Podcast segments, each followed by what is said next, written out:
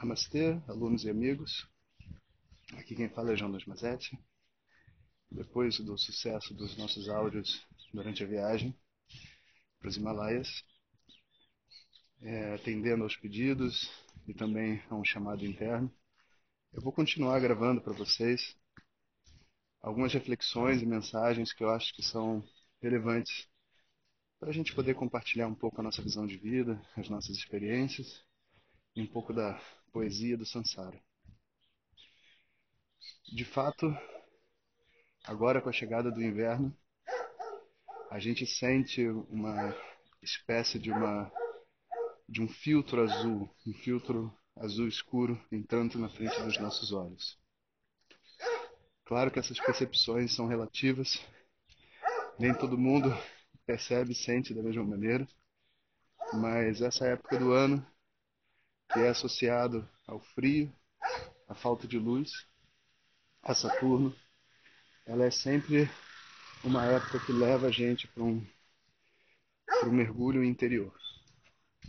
Se a nossa tentativa for de brilhar no mundo e criar, ela acaba sendo frustrada pelo movimento das energias e do universo em volta da gente que não está num momento de criação e agito. Está no momento de introspecção. É como se fosse a meditação das estações. A gente entra e a minha sensação, quando eu saio das minhas meditações e olho, é que tipo, caramba, tá tudo azul escuro. Tá tudo negro. E nada para se alarmar, mas é uma sensação de peso que leva a gente a querer dormir mais um pouquinho, a querer descansar mais, a querer realmente se recuperar de muitas coisas que vão acontecendo ao longo do ano na nossa vida. Então é um momento de cura também, apesar das dificuldades. E como a gente sabe, essa energia de Saturno, ela vem com muita força.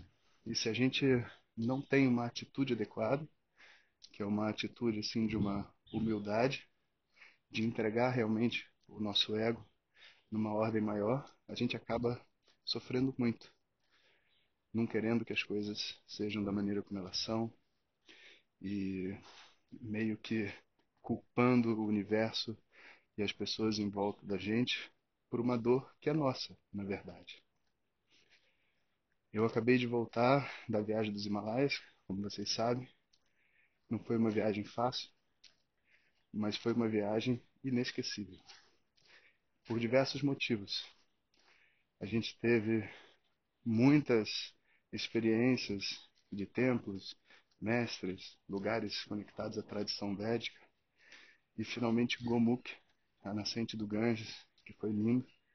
Quem ainda não, não teve oportunidade de conhecer, pode ver no nosso grupo do Facebook, eu coloquei o vídeo lá em Gomukh quando a gente chegou. E ainda a belíssima surpresa de conhecer o Sr. Kedarnath, que era a segunda nascente e que eu não estava dando tanta importância, mas o templo é simplesmente fabuloso. Mas a energia é muito forte. É muito difícil. Tem pessoas que, entrando no templo, não conseguiram chegar até a imagem, porque a sensação daquelas pessoas todas se empurrando e, vamos dizer assim, conectadas, devotas, etc., é, às vezes causa um certo desespero, uma certa agonia. Né? A viagem teve vários pontos de discussão no seu trecho final, vamos dizer assim, no último quarto da viagem, o que colocou todo mundo num esquema de projeções e de contestar internamente, né, enfrentar internamente até mesmo a desconexão com a própria tradição.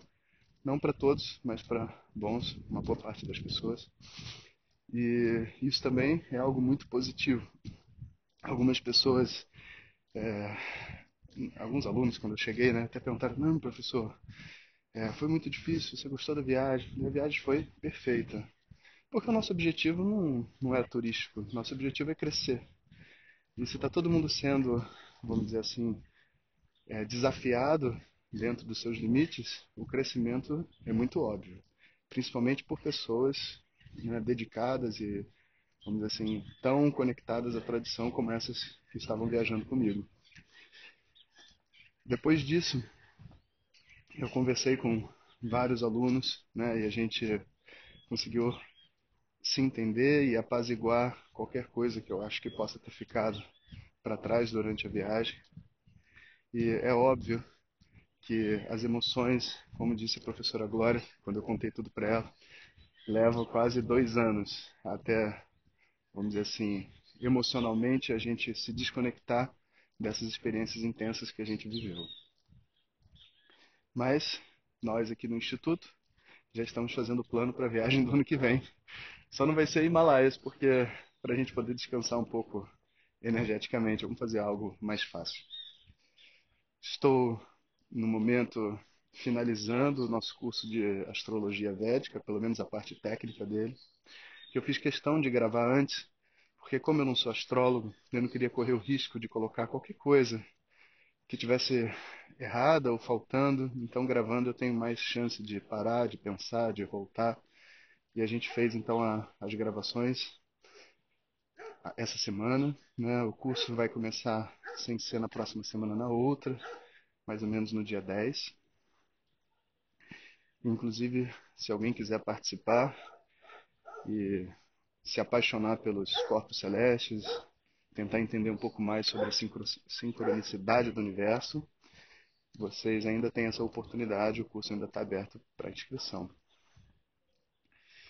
E passando por todos os planetas, porque acaba que a gente tem, tive que falar sobre todos eles e os aspectos e como que as coisas se conectam e vendo o meu mapa, o mapa de vários amigos e pessoas que passavam por aqui, porque todo mundo está curioso a respeito de astrologia eu nesse momento sinto essa influência de Saturno, como eu comecei o áudio.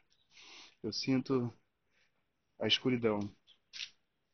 E às vezes a escuridão ela traz para nós um, uma sensação de isolamento e de medo, sabe?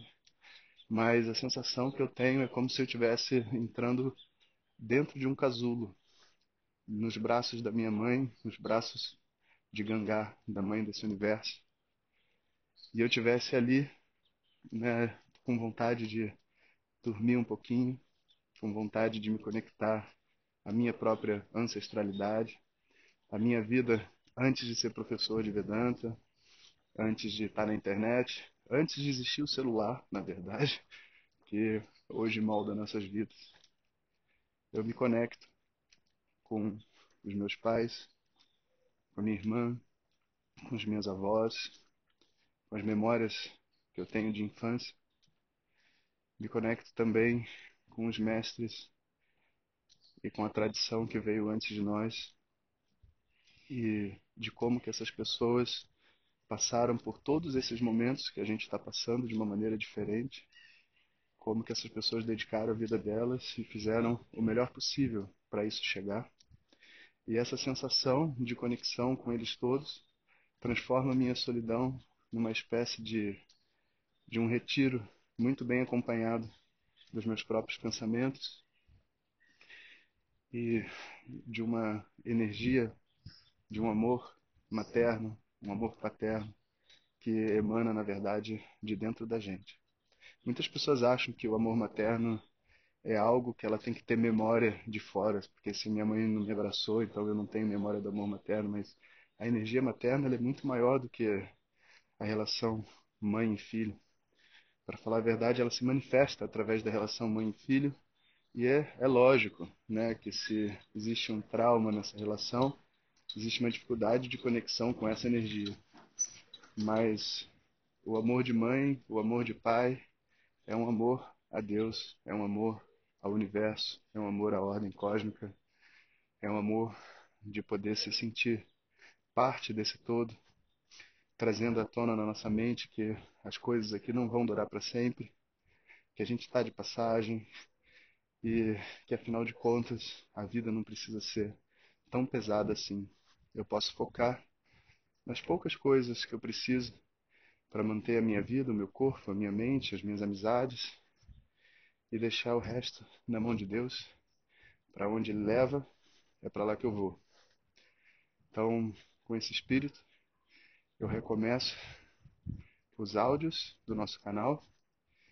E não deixem de deixar o comentário de vocês, dar o feedback, se vocês gostariam de me acompanhar durante o inverno. Caso positivo, a gente começa então a nossa conexão de inverno. E lembre-se, um conhecimento precioso como esse só chega até as pessoas que precisam quando cada um faz sua parte. Então compartilhe o vídeo com as pessoas que você acha que podem se interessar. Um bom dia a todos e estamos de volta. Ariom.